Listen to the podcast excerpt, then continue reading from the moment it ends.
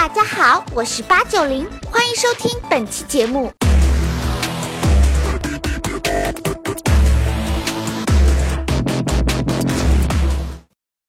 世界如此喧嚣，真相何其稀少。大家好，我是八九零，欢迎再一次来到吴晓波频道。最近小八的朋友圈可是被关于九零后的文章刷了屏，有人总结了一连串关于第一批九零后的话题。第一批九零后已经开始油腻了，第一批九零后已经出家了，第一批九零后的胃已经垮了，第一批九零后已经秃了，第一批九零后已经离婚了。九零后的朋友不免郁闷，我们到底招谁惹谁了？怎么网上有这么多人在为我们瞎操心呢？其实小八觉得，大家对于年轻群体的关注，其实是一种对当下的迷茫和对年轻人早衰的忧虑。作为正能量满满的吴晓波频道，我们节目也多次邀请年轻人参与关于职场、创业、生活、思想等话题的讨论。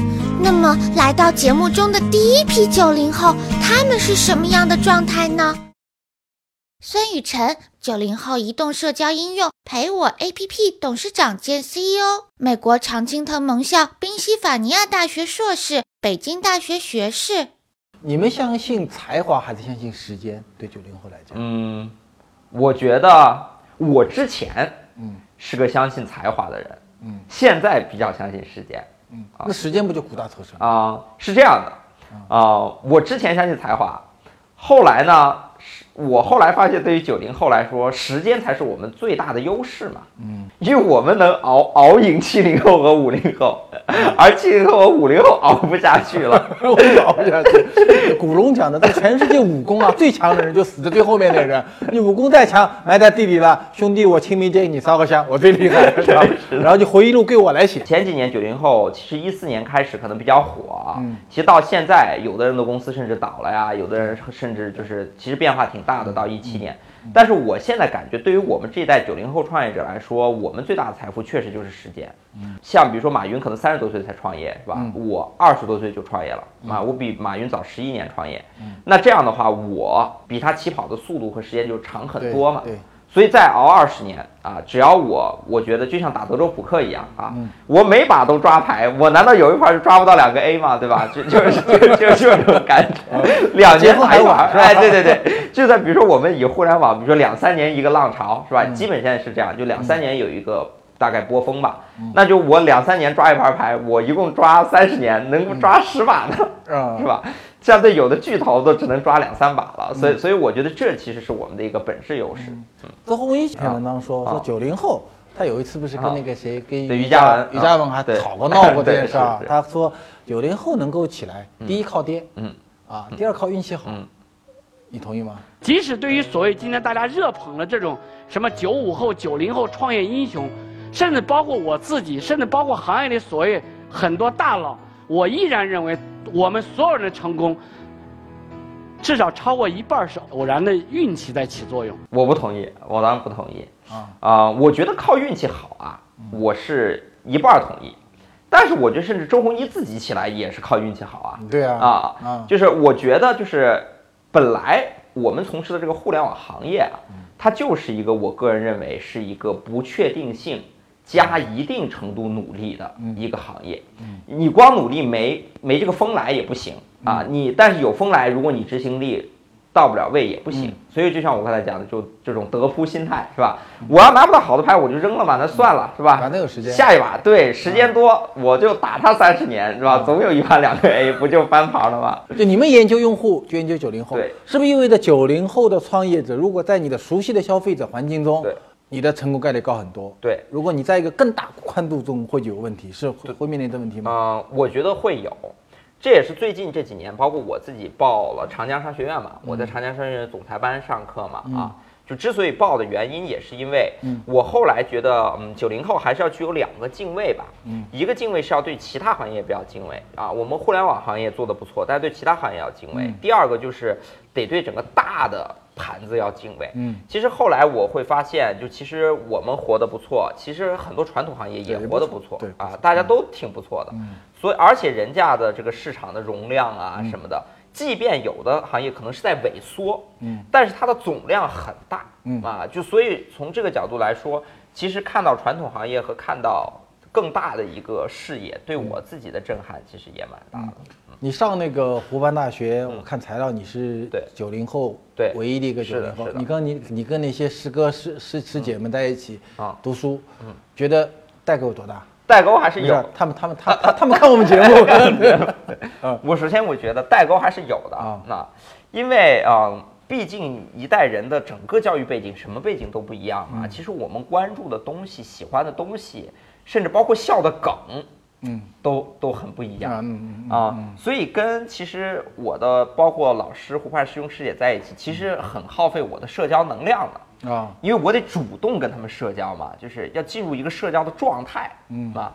但是要平常我们九零后创业者啊，一帮人在一块儿的时候，嗯那简单多了哎，就简单多了。嗯，呃，很快，比如说像雨辰这样，会到某一天会到三十岁，我们叫三十而立嘛。对，是，哎，你觉得像你们这一代人到人到三十岁那天晚上的时候，嗯是吧？除了喝酒啊，是吧？请朋友们以外，嗯，如果面对镜子要讲几句话，说、我到了三十岁了，嗯，你认为怎么样的一个人三十岁的时候是你对自己会满意的？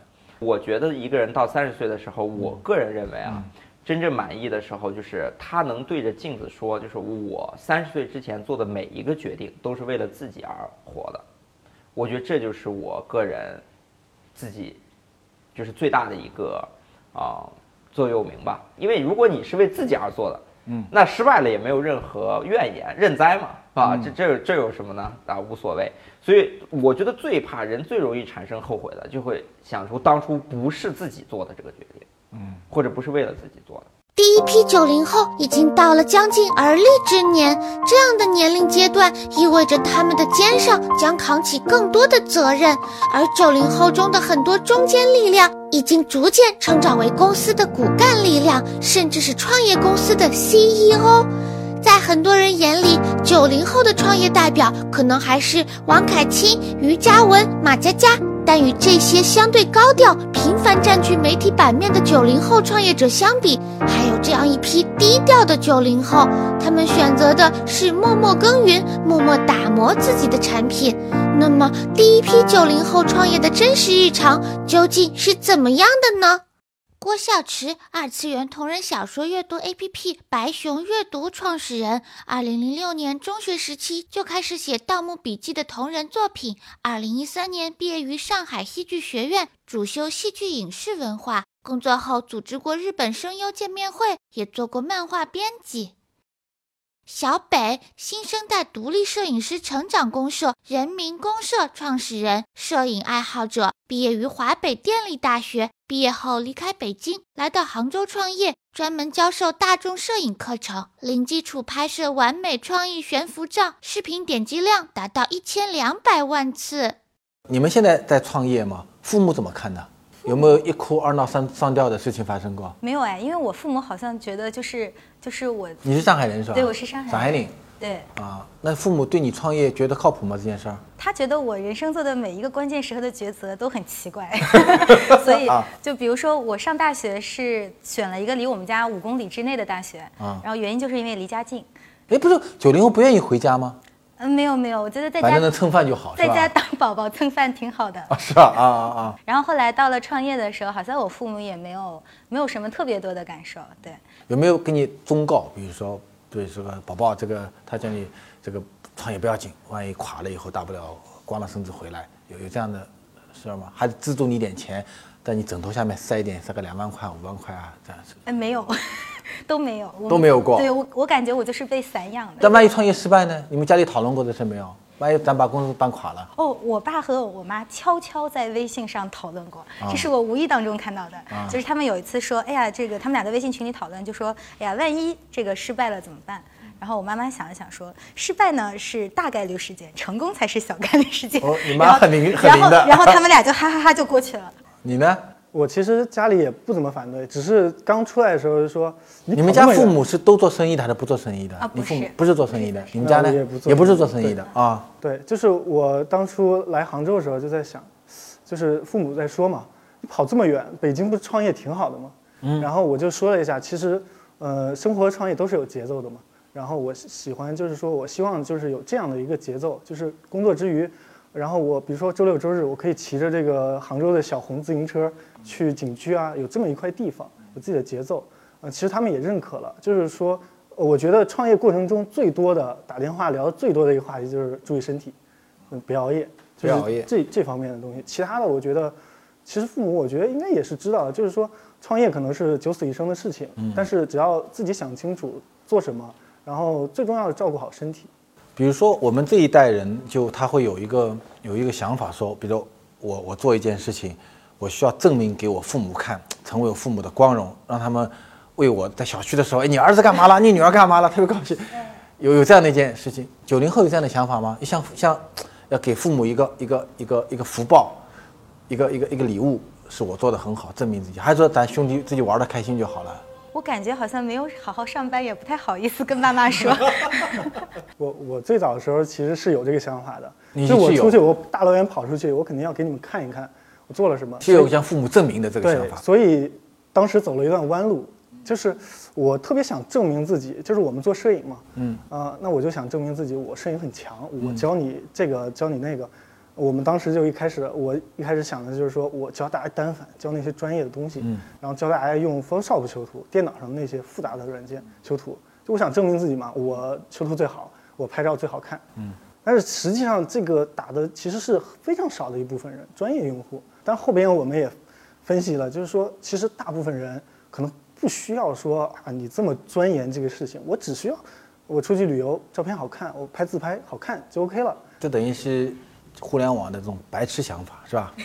就回到用户本身，对能够满足他的某一个痛点就解决了，并不是证明我自己是个专家，对是个怎么样。创业多久了？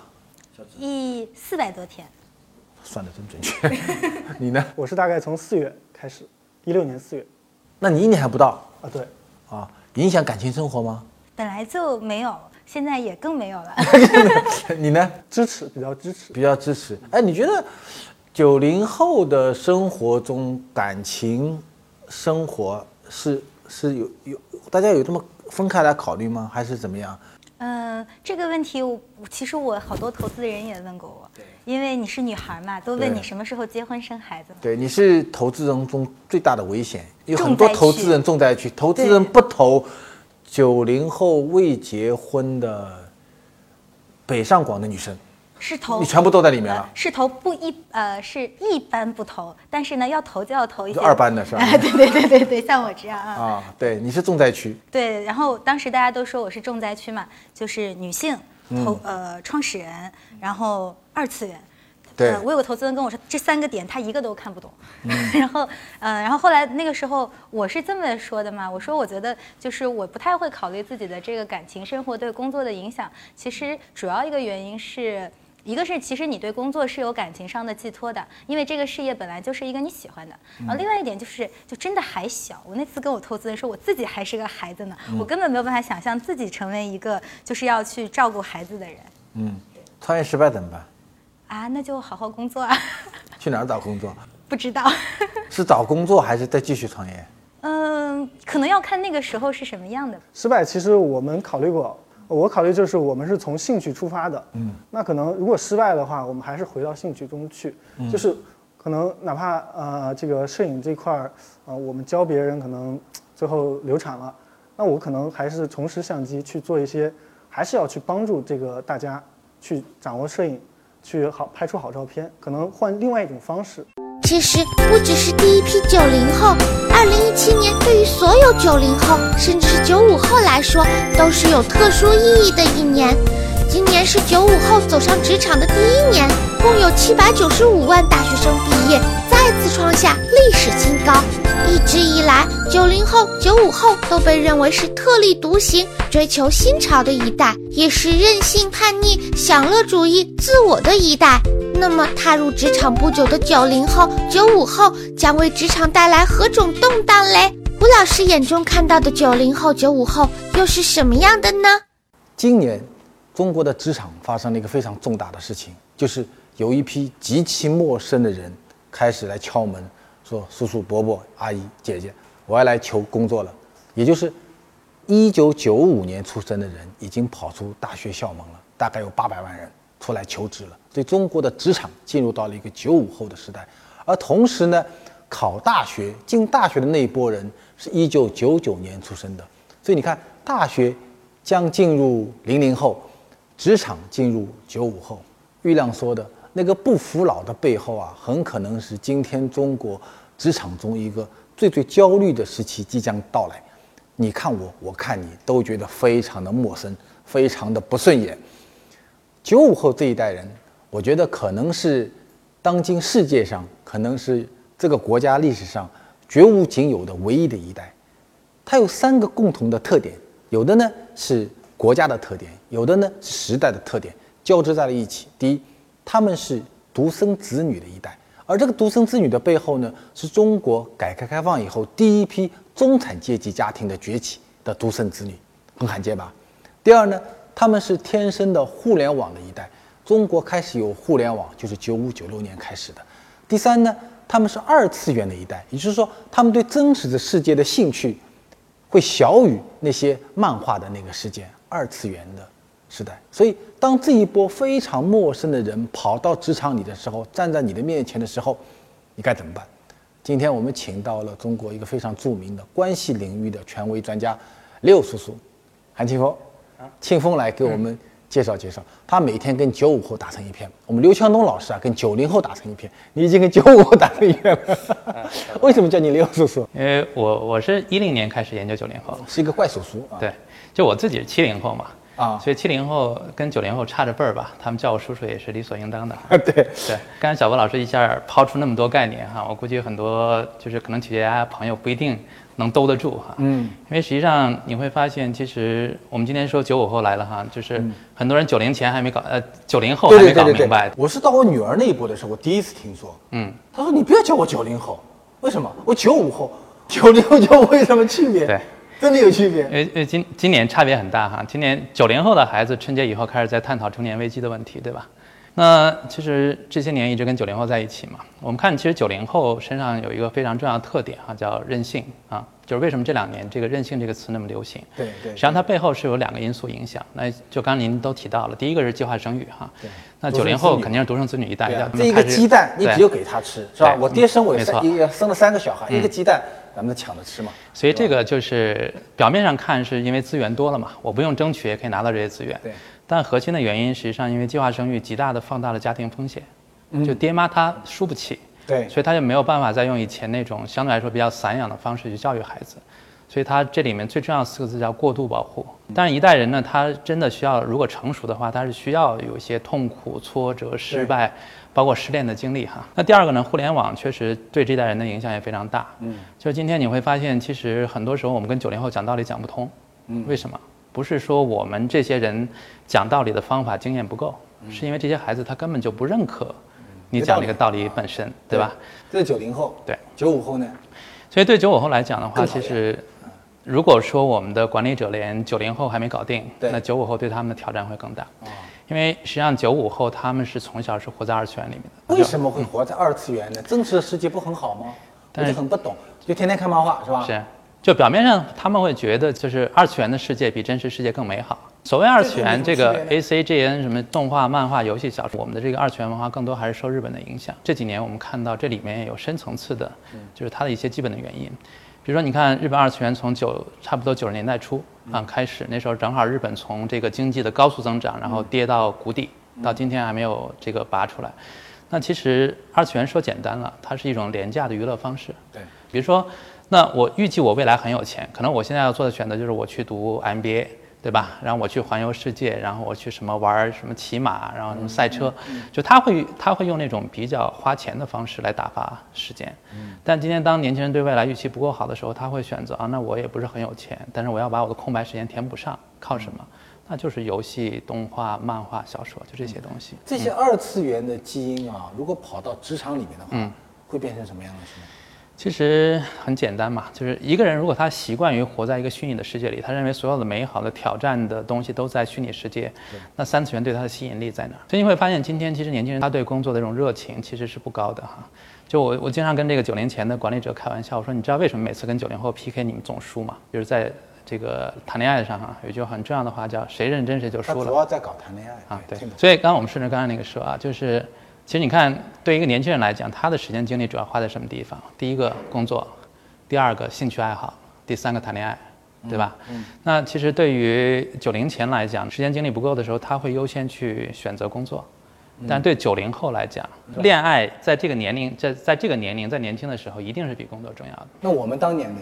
我们当年也是把工作放在第一位啊，就是发生冲突的时候，你想想，工作和恋爱。那发生冲突的时候，你对，会当年大学毕业的时候是吧？对对，这个当年很多悲剧都这样产生的。我要分到这儿，他要分到那儿，然后咱们就找棵大树是吧？抱一个晚上是。所以你看，我们把工作放在第一位，他们把工作放在最后一位。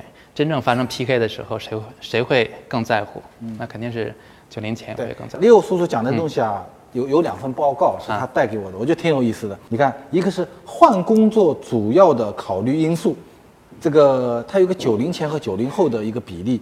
总的呢是，你看排在第一位的是职场发展空间窄，学不到东西，这个东西比那个呃工资不高还要高。然后呢是，再接下来是工作软性环境差，工作节奏紧张，加班多，还有呢其他更好的工作机会。你看最后还有一条有意思的是，电脑等办公硬件设备和公司基础是比较差，嗯，有适当比较差。而且这一条里面很有意思是，呃，九零年前的选这一个是百分之十五，我看到很很吃惊啊！九零年以后选这个有百分之三十五，就是三分之一的人因为公司的电脑比较差，卫生间不够干净，老板的办公桌比较乱，就兄弟我就不干了。这个对他们来讲是非常自然的。但是我相信今天还有很多企业家或包括管理者，他们可能没有这样的意识跟觉察我也没有，我也没有这样的意识对。，就你知道吗？今天如果办公电脑很慢，然后经常死机、经常重启，很多时候原九零后就因为这一个事儿会离职。今天的节目，我们盘点了三期吴晓波频道关于九零后话题的讨论，希望大家能够看到一些不一样的年轻人的状态。其实没有人能够躲过生活的暴击，只不过现在轮到九零后了。幸好九零后是一群一边自嘲秃顶，一边背负着生活重担，勇敢向前的人。衰老不可怕，可怕的是对生活妥协。既然早早的抱起了保温杯，泡上了枸杞水，那就认真的过好每一天吧。我们下期节目再见哦。